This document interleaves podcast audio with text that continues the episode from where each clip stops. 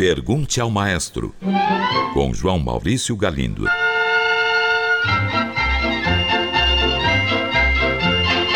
Olá, amigos. Um ouvinte enviou esta mensagem. Maestro, certa vez assisti a um vídeo sobre o maestro Georg Scholti. O único depoimento desfavorável foi de um percussionista inglês, se não me engano, da Filarmônica de Londres, sobre o trabalho do maestro nessa orquestra após um longo período em que ele ficou à frente da Sinfônica de Chicago. O tal percussionista disse que o maestro Scholti trouxe para a Filarmônica o que ele chamou de um detestável padrão norte-americano alegou que os ingleses tocam de maneira diferente. Eu lhe pergunto então se há de fato padrões ou estilos muito diferentes entre orquestras de diferentes países ou continentes. O senhor poderia dar algum exemplo? Caro ouvinte, já que você citou um percussionista, ou seja, um instrumentista de orquestra, vamos começar por aí. Existem diferentes maneiras de tocar os instrumentos e mesmo diferentes tipos de instrumentos. Por exemplo, existe o fagote alemão e o fagote francês. Depois de um longo tempo de disputa, o fagote francês praticamente desapareceu. Agora ele voltou à cena em orquestras que usam instrumentos de época. Existe o oboé comum e o oboé vienense, que têm características sonoras diferentes. Na Rússia, os músicos colocam os tímpanos ao contrário do que nos Estados Unidos. Existem dois tipos de arco para tocar contrabaixo: o arco alemão e o arco francês, completamente diferentes. Há diferentes técnicas para obtenção de som. O som obtido por um oboísta que estudou na Alemanha é diferente do som obtido por um que estudou nos Estados Unidos. Se o assunto é flauta, a grande referência ainda é a França. E por aí a coisa vai. Por isso, quando o maestro quer mudar um determinado padrão adotado por uma orquestra, acaba gerando mesmo muita polêmica. É quase sempre uma questão de gosto. Alguns gostam mais da sonoridade dos metais das orquestras americanas, outros preferem a das orquestras alemãs.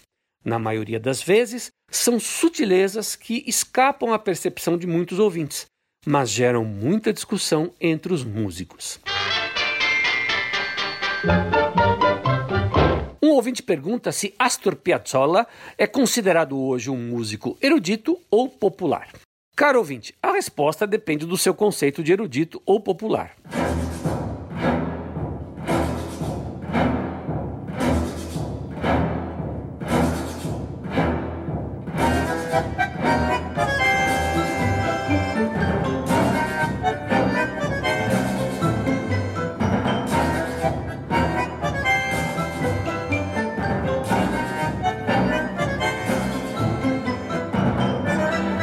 Eu costumo dizer que o contrário de músico erudito não é músico popular, é músico intuitivo.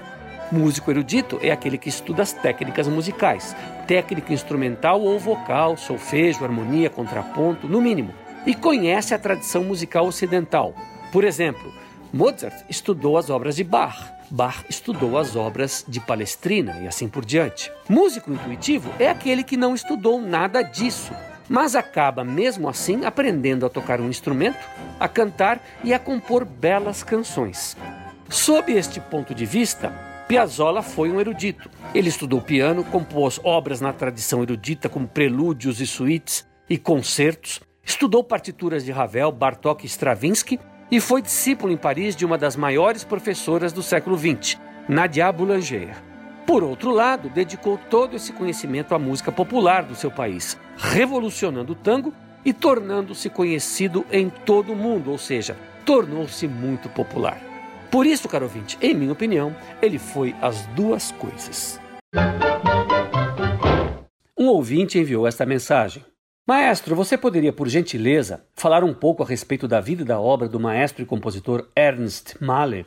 Ele é um dos fundadores da Escola de Música de Piracicaba, onde estudei durante alguns anos. No entanto, Fora daquele círculo, escuto muito pouco ou quase nada a respeito dele e de suas composições.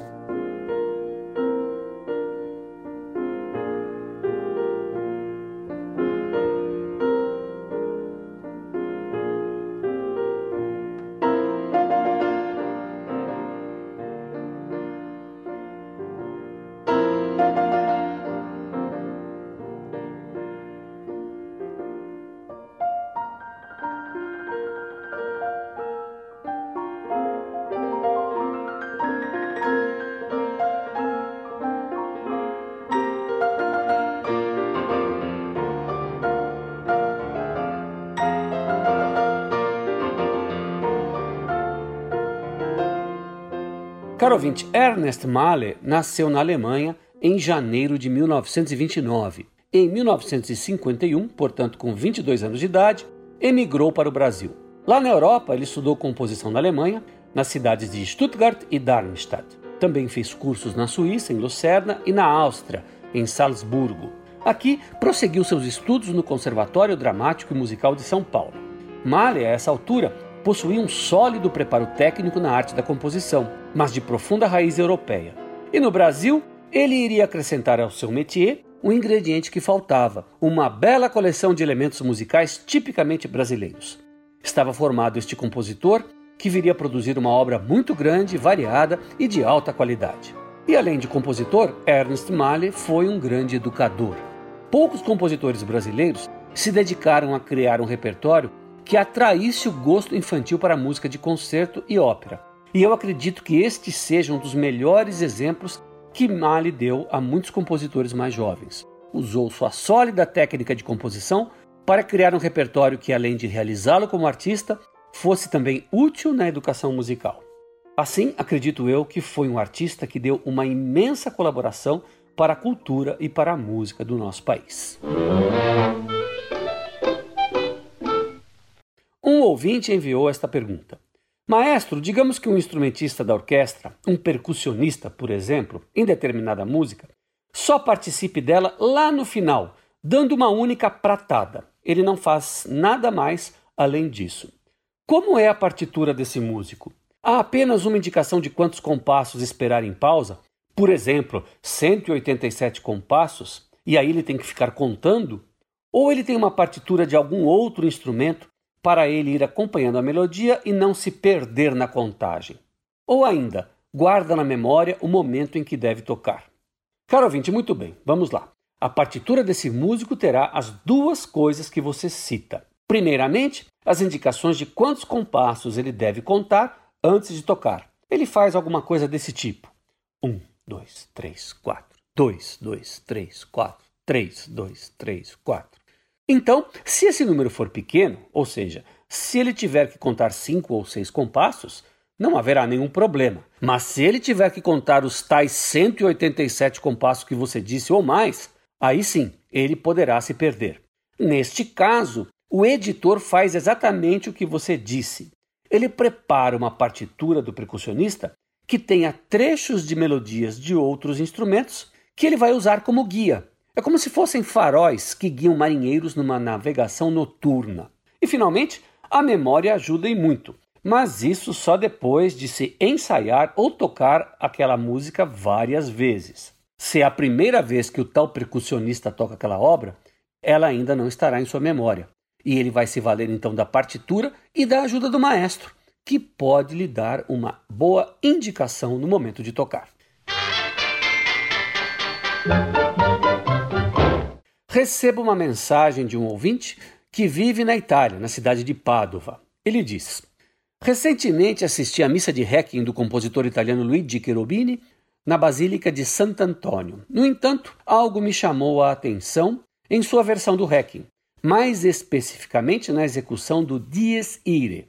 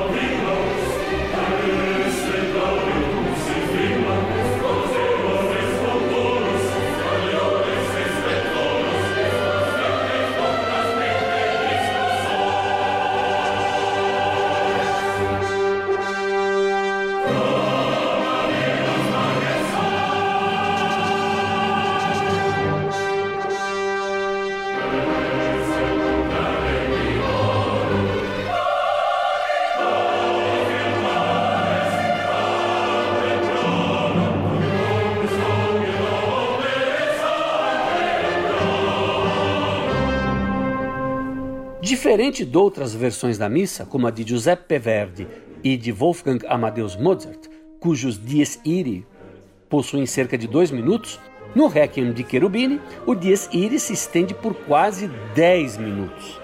Saberia dizer-me se há alguma razão por trás desta escolha de Cherubini? Caro ouvinte, vamos lá.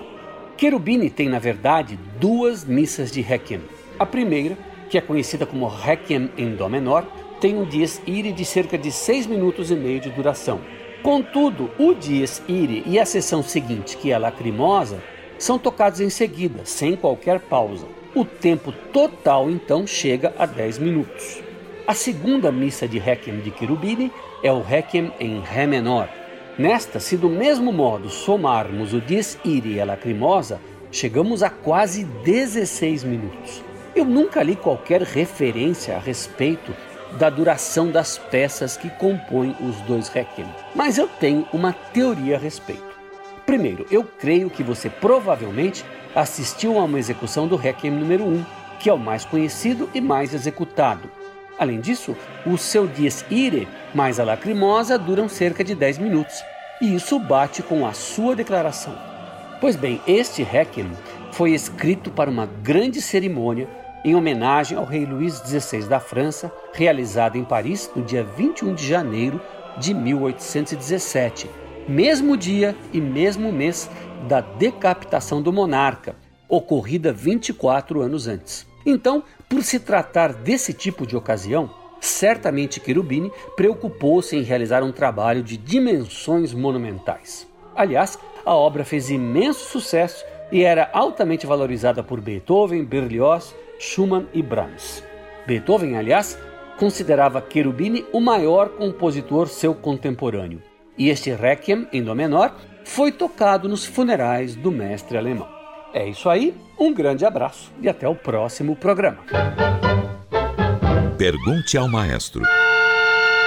Envie sua pergunta para o e-mail pergunte@culturafm.com.br ou pelo telefone 2182 3222. Cultura FM de São Paulo.